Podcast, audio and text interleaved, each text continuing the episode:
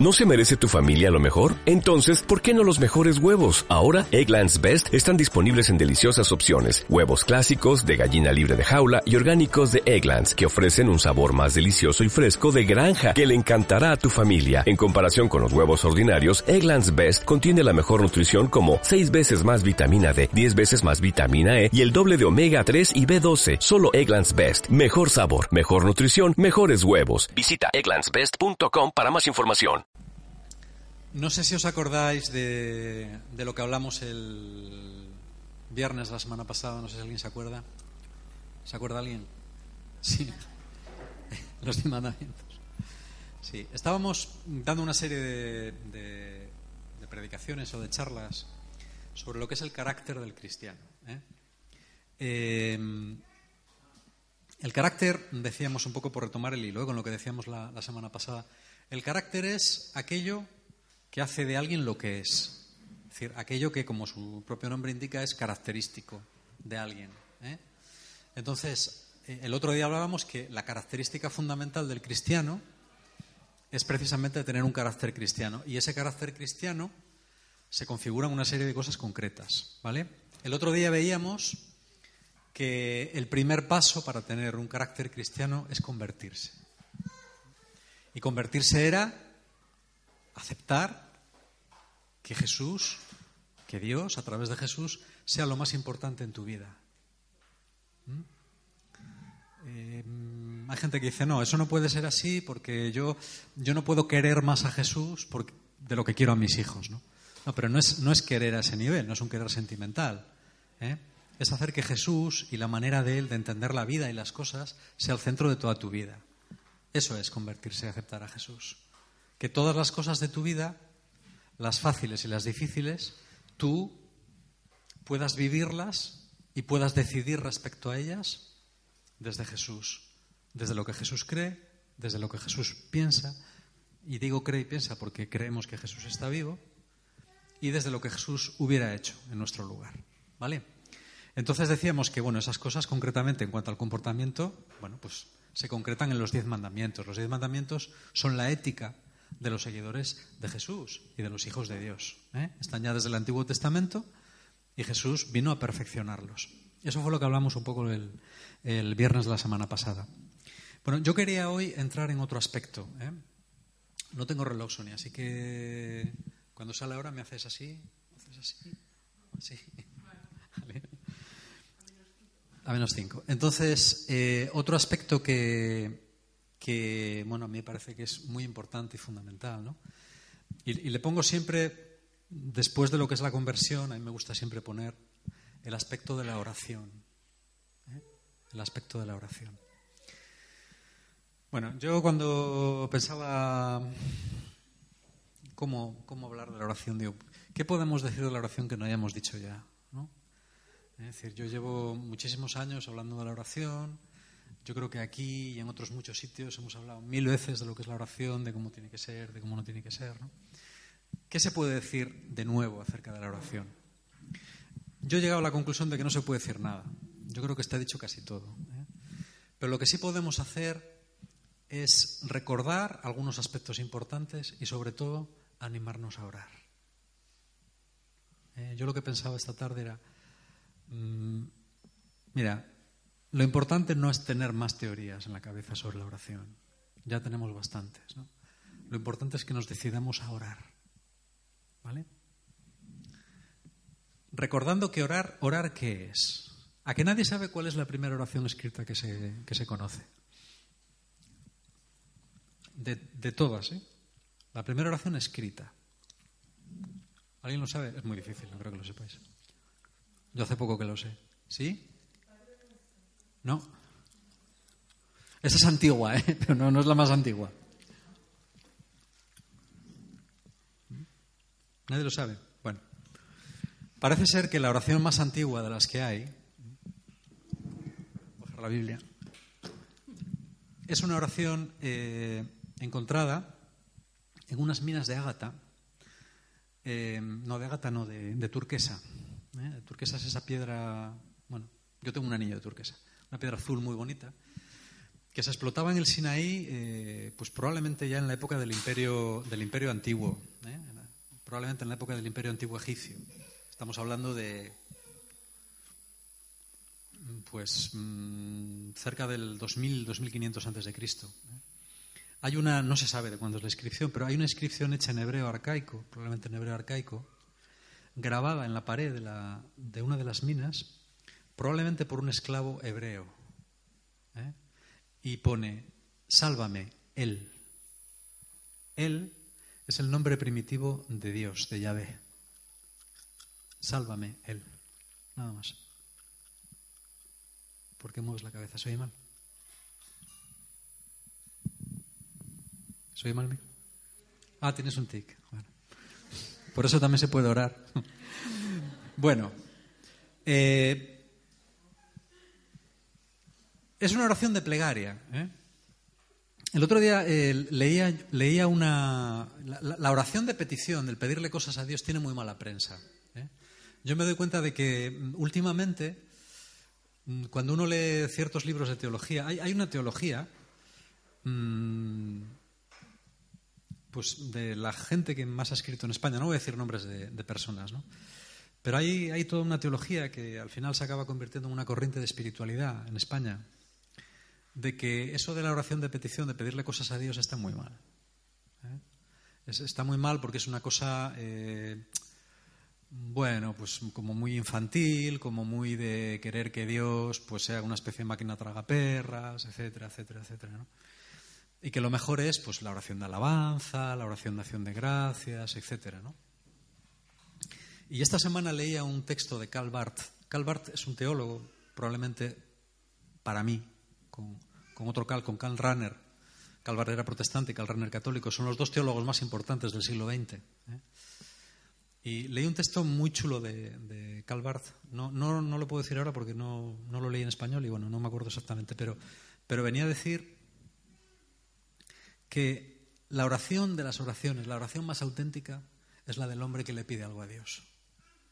Él dice que toda oración es fundamentalmente en, en la propia esencia de la oración eh, está la petición a Dios, la relación de la criatura que se relaciona con, el Padre pidiendo. ¿no? Y yo pienso, por ejemplo, en los niños, yo pienso en mis hijos, los hijos muchas veces se relacionan contigo pidiéndote. ¿no? Cuanto, más, más, interés tienen en, estar contigo, a veces cuando te quieren pedir algo. ¿no? Nosotros somos iguales y por eso no me extraña que el Evangelio diga que tenemos que ser como niños. ¿no? ¿Eh? Yo cada vez me doy más cuenta de que la oración de petición es verdad que puede ser egoísta, frecuentemente lo es. ¿eh? El otro día también leí una estadística que dice que se calcula que el 80% de las personas en el mundo, incluidos agnósticos y ateos, rezan a diario. Incluidos agnósticos, es una encuesta norteamericana, ¿eh? de estos que hacen encuestas de todo. Incluidos agnósticos y ateos, rezan una vez al día, aunque sea para pedir algo o. ¿eh? Es así. A veces de una forma supersticiosa, a veces de una forma inconsciente, a veces de una forma... Pero la gente lo hace. ¿Por qué? Porque tenemos metido eso en la médula de nuestro ser. ¿eh? Hay una corriente psiquiátrica, bueno, que habla y que dice que en, lo más profundo del ser humano hay un lugar que solamente Dios puede llenar. ¿eh? Lo que decía la famosa frase de San Agustín. Nos hiciste, Señor, pensando en ti, ¿no? Algo así. Y nuestro corazón no descansará plenamente hasta que no estemos en ti. ¿eh? Entonces, yo creo que esta es una realidad que tenemos que entender para entender qué es la oración. La oración es la cosa más natural del mundo. Si no lo es, es porque vivimos en una sociedad pervertida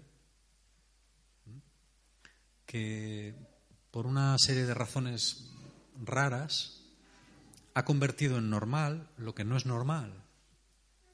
¿eh? Y ha, mm, poco a poco, ido matando la esencia religiosa del hombre una, una esencia que, tenemos en lo más profundo de nuestro interior. ¿eh? La oración es un hecho que se da en todas las culturas de la tierra, en todas. ¿eh? Apenas hay un fenómeno cultural o social, yo creo que no hay ninguno, que sea tan general y tan extendido como la oración. No, no, depende ni de las épocas ni de las culturas. Es algo que está enraizado en la propia entraña del ser humano. ¿Vale? Sin embargo, en esta sociedad en la que no pasa nada si te lees un horóscopo, si tal, orar eh, es una cosa rara, se ve, se ve raro, ¿no? ¿Eh? Me decía hace poco un pastor evangélico, dice, muchas veces, dice, yo voy por la calle y aquí en España, ¿no? La gente, cuando le dices algo de Dios, la gente te dice, pero, tú todavía crees en esas cosas, macho. ¿Eh? Es así, es decir, está como, como mal visto, ¿no? Parece que eres ingenuo, parece que eres débil o parece que pues eres ignorante, ¿no? bueno, pues no estás muy, muy promocionado, ¿no? Si crees en Dios. Es todo lo contrario, es el reino del revés. ¿eh? Esta sociedad está cada vez más enferma porque desoye la, la esencia del hombre, que es la espiritualidad. ¿eh? Y la forma de vivir el hombre su espiritualidad es básicamente la oración. Cuando los hombres no oramos, enfermamos. Cuando los hombres no oramos, enfermamos. ¿Eh? Es así. Y como decía Chesterton, el problema de los hombres cuando dejan de creer en Dios no es que no crean en nada, es que creen en cualquier cosa. Y es lo que está pasando justamente ahora, eso es profético. ¿Vale? Bueno, pues, de la oración, ¿qué podemos decir? Yo llevo orando desde los 17 años. ¿eh? Y todavía me pregunto si lo hago bien o lo hago mal después de haber leído muchos libros sobre la oración, ¿no? Eh, existe la idea, y yo la veo mucho últimamente en la, literatura espiritual, sobre todo católica, existe la idea como que la oración, eh, yo, pienso que es algo que viene un poco del influjo oriental, ¿no? de, que la oración es algo técnico. Se hacen talleres de oración, se explican técnicas de oración, hay retiros para enseñar a orar, ¿no? Y yo no digo que eso mm, no esté, no esté bien. O sea, efectivamente, por ejemplo, cuando los cristianos decimos que se puede tener una relación personal con Dios, yo es algo que me cuestiono mucho. ¿eh? A ver, yo esto lo he dicho muchos años, ahora ya lo digo menos. ¿Se puede tener una relación personal con Dios? Depende de lo que entiendas por una relación personal. Si por una relación personal entiendes una relación de persona a persona como la tenemos entre nosotros, no. No. ¿Eh? O sea, con Dios no puedes tener una relación como la tienes con, cualquiera de las personas con las que estás ah, frecuentemente. ¿Vale? Tener esto en cuenta, ya sé que decir esto en medios carismáticos es, una herejía, ¿eh? pero bueno, es lo que yo pienso. ¿Vale? La relación con Dios es una relación difícil es una relación difícil. Pues si fuera fácil, todo el mundo la tendría. ¿Por qué es difícil? Bueno, yo eso es una cosa que me pregunto muchas veces. Yo le digo, joder, Dios, mm, con las ganas que a veces tengo de ti o tenemos de ti, ¿no? Con, a veces estás buscando y desearías vivir más fuertemente, ¿no? Y profeta Isaías dice, ojalá bajaras, ojalá rompieras los cielos y descendieras, ¿no? decir, ojalá, y San Juan de la Cruz dice, eh, rompe la tela de este dulce encuentro, ¿no? Es decir, rompe ya por fin la tela que nos separa, ¿no? Ese, ese, ansia que, una persona espiritual tiene por Dios. ¿eh? Bueno, yo digo, ¿por qué lo haces tan difícil? Con las ganas que tenemos, ¿por qué lo haces tan difícil? ¿no? El otro día leía una, una, lectura en la Biblia que me llamó mucho la atención. Es que no recuerdo la cita exacta ahora, ¿no? pero es de Pablo. Y decía, entonces se romperá el velo que nos separa entonces se romperá el velo. ¿no? Ah, esto, es como, esto es como si hubiera un velo, es decir, como si mm, la humanidad y nosotros estuviéramos tapados por una especie de velo, fruto de qué, de la caída, del pecado, de, no sé, no sé, fruto de, qué, que nos impide esa especie de contacto íntimo con Dios que tanto anhelamos. ¿no? Por eso la oración es difícil, porque hay un velo que nos separa de Dios. Ahora bien, ese velo se puede traspasar. Se puede traspasar con las mil formas que hay de la oración. A lo que decía antes, ¿ayudan las técnicas a orar? A mí no mucho. A mí no mucho. ¿eh? Eh, y he empleado bastantes. Hay técnicas, pues, por ejemplo, que dicen, pues tienes que recogerte, intentar dejar tu mente en blanco, no pensar en nada, bla, bla, bla. Y bueno, así poco a poco Dios se va haciendo en, tu interior, etcétera, etcétera. Bueno, a lo mejor en, gente más... A mí tampoco tienes que hacerme mucho caso porque yo no soy una persona muy evolucionada. ¿eh? A lo mejor alguien alguien que estuviera más avanzado que yo os diría estas cosas y, os explicaría por qué, ¿no? Yo simplemente, yo hablo desde lo que soy, desde lo que vivo, no puedo hablar desde otro lugar, ¿no? No merecería la pena, además. Bueno, yo no sé si eso es debe ser así o no, pero hay una cosa que sí sé. ¿eh? Yo siempre pienso en Abraham y pienso, ¿cómo sería la oración de Abraham? De un nómada arameo allá por el año 1800 antes de Cristo. Me cuesta mucho imaginármele con técnicas de oración, de concentración, meditación. Eh, no, no, no creo que eso fuera así. Yo me imagino que la oración de un nómada sería ¿no? Yo me relaciono contigo, aunque no te vea, pero me relaciono contigo así, ¿no? Es verdad que hay algo en, nuestra sociedad que nos aleja de Dios. ¿eh? Nuestra sociedad de asfalto, de cemento y de ruidos nos aleja de Dios. Eso está clarísimo. ¿eh? Yo, creo que los nómadas viven una dimensión contemplativa mucho más fácil. Es, es, de cajón, eso es de cajón de madera de pino. Tú no tienes nada más que marcharte una semana a un pueblo de Castilla, ¿eh? ahí con las ovejas, y de pronto entras en otra dimensión. Las cosas ya no son como aquí. El tiempo tiene otra dimensión, tiene otra densidad, vives más los ritmos de la naturaleza. ¿eh? Y parece como que orar, meditar y entrar en ti mismo es más fácil. ¿Vale? ¿Por qué? Porque nosotros como seres humanos, a lo largo de millones de años de evolución, Hemos sido creados en ese ambiente, no en este ambiente. Este ambiente lleva muy poco tiempo, no estamos acostumbrados a él. Y por eso este ambiente nos aliena, nos aparta de lo que nosotros tenemos que ser, nos dificulta orar. Nos hace difícil la oración, porque nos hace difícil ponernos en contacto con nosotros mismos. Si no estamos en contacto con nosotros mismos, ¿cómo vamos a estar en contacto con Dios? ¿Eh? Eso sí que hay que tenerlo en cuenta, ¿vale? Que la oración tenga que ser muy complicada, yo creo que no. Yo creo que cualquiera puede orar de cualquier manera. ¿eh? Pueden orar los santos, pero también pueden orar los pecadores, los asesinos, cualquiera puede orar. ¿Vale? ¿Y qué pasa con la oración? ¿Dios escucha nuestras oraciones? Esa es la gran pregunta. ¿eh? Hay una cosa que está clara. Dios no siempre responde a nuestras oraciones. Eso está clarísimo. O por lo menos no siempre responde como nosotros queremos. Puedes darle todas las vueltas que quieras y adornarle, ponerle merengue por encima y crema pastelera.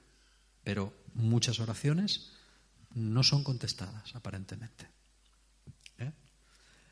¿Eso qué es? ¿Que Dios no las escucha? Yo creo que Dios escucha todas las oraciones sinceras todas las oraciones que lo son verdaderamente, es decir, cuando alguien, sea quien sea, independientemente de lo santo o pecador que sea, se dirige a Dios de todo corazón, Dios escucha esa oración.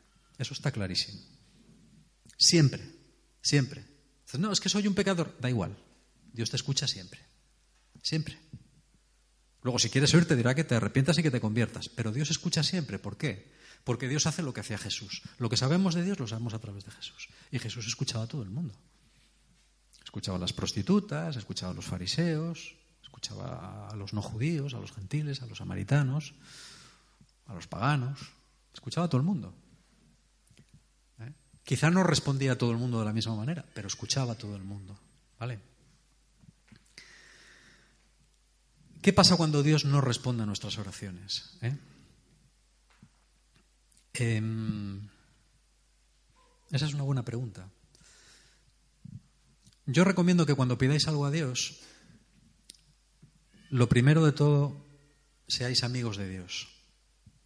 Porque es verdad que Dios escucha siempre nuestras oraciones, pero Dios no nos quiere malcriar.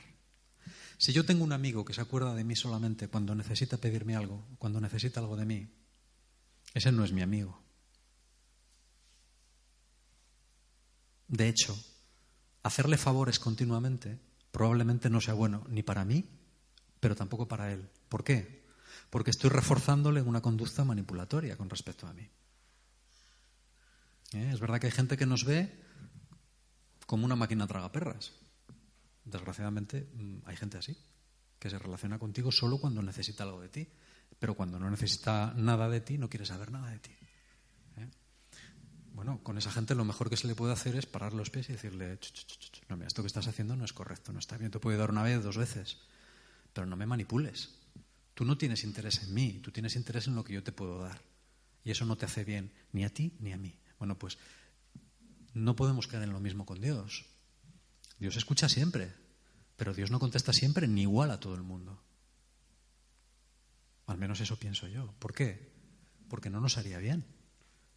Dios no puede permitir que tú le conviertas en una máquina tragaperras. Eso no sería bueno para ti. Dios no puede contestarte cuando te diriges a Él si solo te diriges a Él cuando te interesa. Dios quiere que le ames a Él, no lo que Él te puede dar. Esa es la clave del amor. ¿Vale? Por eso, yo siempre diría, para que tus oraciones sean contestadas, procura ser amigo de Dios. Eso es una cosa que tú decides, porque Él siempre ofrece su amistad. ¿Vale? Esta es una cuestión importante, hay que tenerla en cuenta. ¿Vale? Aún así hay veces que Dios no contesta nuestras oraciones. Tú puedes orar, llorar, llorar, llorar, llorar, llorar, llorar, llorar por algo. Y Jesús, o mejor dicho, Dios no contesta nuestras oraciones. ¿Vale? Hay un, una precuela del, libro de, las crónicas de Narnia, del, del, primero, bueno, en realidad es el segundo. Es una precuela porque es un libro que se escribió después del primero, es decir, como lo de la guerra de las galaxias, ¿no? Ya sabéis que las películas el orden cronológico no es el orden de la, de la, saga. Bueno, pues las crónicas de Narnia es igual. El sobrino del mago, que es el primer libro de las crónicas de Narnia, nos habla de un niño, Digory Kirk, que luego es el profesor Kirk en el, en el segundo libro, que tiene a su madre enferma.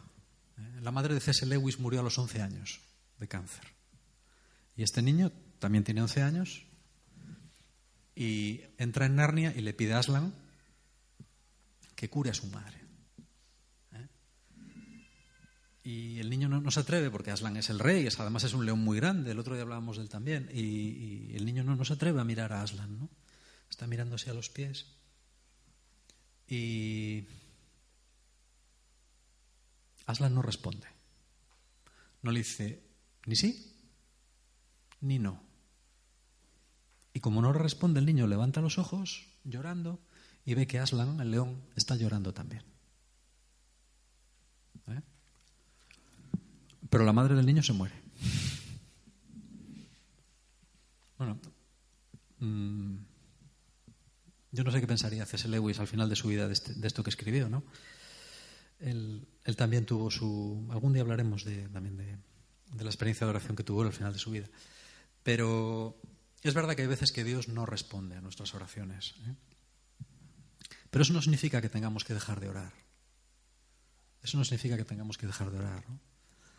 Yo recuerdo el caso de un, hombre santo, un famoso, un santo protestante, George Muller, que bueno, creó un, orfanato mítico y modélico en Bristol, finales del siglo XIX.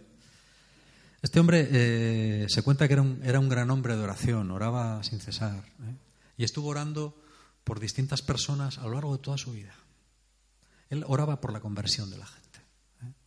Entonces él logró que se convirtiesen todas las personas por, las cuales él había orado durante toda su vida, menos dos. ¿Eh? Esto ya lo he contado más veces. Hubo dos personas que no, a pesar de llevar mucho tiempo orando por ellas, no se convirtieron durante su vida, porque la última se convirtió en el último sermón que predicó, la penúltima, y la última se convirtió el día de su entierro. Pero al final se convirtieron todas. A mí esta historia siempre me gusta, ¿no? Porque significa que tenemos que orar sin desfallecer. Hay veces que hay que orar muchos años por algo, por alguien, ¿no? Hay veces que Dios no nos responde como nosotros queremos, pero de alguna manera nos va a responder. ¿eh? No va a dejar que nuestra oración sea estéril, vacía, y que nos quedemos mirando a la nada, ¿vale? Yo quería terminar diciéndoos que la oración, el relacionarse con Dios es la cosa más importante que un hombre puede aprender en su vida. ¿Eh? Yo de todas las cosas que he aprendido en mi vida, es la más importante sin ningún género de dudas. La más importante. Nada de lo que aprendí nunca, ni en el instituto, ni en la universidad, ni fuera de ella, ni en ninguna parte, nunca nada se ha podido comparar en beneficios para mi vida, y yo creo que en beneficios también para la vida de los demás, que el día que empecé a orar. ¿Eh? Ese día mi vida cambió y ha cambiado hasta el día de hoy. Y en definitiva es lo que me permite estar hablando hoy de, esto. ¿no? Seguramente que si estuviera una persona más santa y más experta que ellos diría cosas todavía más chulas.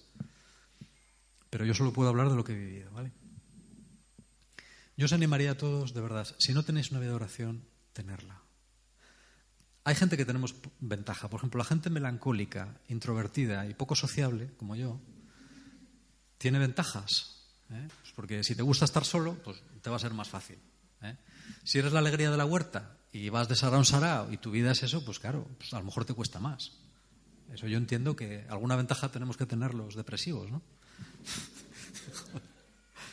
yo, pienso, ¿no? Puede ser más fácil, puede ser más fácil. ¿eh? Pero, pero aún así yo creo que todo el mundo puede. yo conozco gente que no tiene nada que ver conmigo, ¿no? que es muy, muy extrovertida, muy así, y también es gente, mm, o sea, gente muy, muy de oración. O sea, que todo el mundo puede. ¿eh? Yo creo que la oración exige una disciplina, hay que ponerse. Y cuando uno no tiene ganas de orar, lo, lo que tiene que hacer es orar más. ¿eh? Hay una anécdota muy famosa, verídica, que le pasó al cardenal Lercaro. El, cardenal Lercaro fue uno de los grandes cardenales del Concilio Vaticano II. ¿Cuánto queda? Dos minutos. Termino con esta anécdota y se acabó, ya está. Y él, él, se juntaba, le gustaba mucho juntarse con los. Él era, me parece que era arzobispo de, de Bolonia, creo que era. Sí. Y él, bueno, se juntaba con el, con el clero de, de bueno, de, de, su diócesis, le gustaba mucho, ¿no? especialmente con los curas jóvenes. Y siempre les insistía en el tema de la oración. Este era un hombre muy espiritual, eh, tuvo algunas de las mejores intervenciones del Concilio Vaticano II, yo creo. Y, una vez un, un, cura joven, estamos en los años 60 por ahí, le dijo, Eminencia, dice, yo, yo, mire, yo estoy solo en la parroquia, tengo una parroquia muy grande, me paso tres horas al día confesando, tengo el oratorio, en todas las parroquias de Italia tienen un oratorio, que es una especie de sitio donde los chicos juegan y tal. Tengo el oratorio. Después por las tardes llevo la comunión a los enfermos. ¿eh? Tengo la misa de la tarde, rezo el rosario, mm, atiendo a las señoras, luego tengo que sentar, pues mm, poner en orden los libros, miro las cuentas, va, va, va, va, va, va. Es decir, cuando llegan las 12 de la noche caigo en la cama reventado. De verdad, o sea, es que ya me gustaría a mí, ¿eh? pero yo no puedo orar media hora. Yo no puedo orar media hora. Malamente puedo rozar el breviario. Y el cardenal le dijo, pues tienes razón. ¿eh? Tú no puedes orar media hora. Tú tienes que orar una. Con la vida que llevas, tienes que orar una. ¿Eh? Porque si no lo haces, vas a reventar, antes o después. Así que deja lo que sea. Pero no, media hora no, una al día. ¿eh? Bueno, pues eso es un poco la clave de lo que nos puede sanar y salvar. Y es lo que quería compartir con vosotros. ¿vale?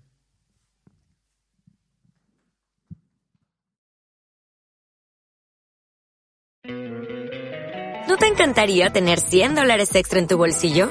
Haz que un experto bilingüe de TurboTax declare tus impuestos para el 31 de marzo y obtén 100 dólares de vuelta al instante. Porque no importa cuáles hayan sido tus logros del año pasado, TurboTax hace que cuenten. Obtén 100 dólares de vuelta y tus impuestos con 100% de precisión. Solo con Intuit TurboTax. Debes declarar para el 31 de marzo. Crédito solo aplicable al costo de la presentación federal con TurboTax Full Service. Oferta sujeta a cambios o cancelación en cualquier momento.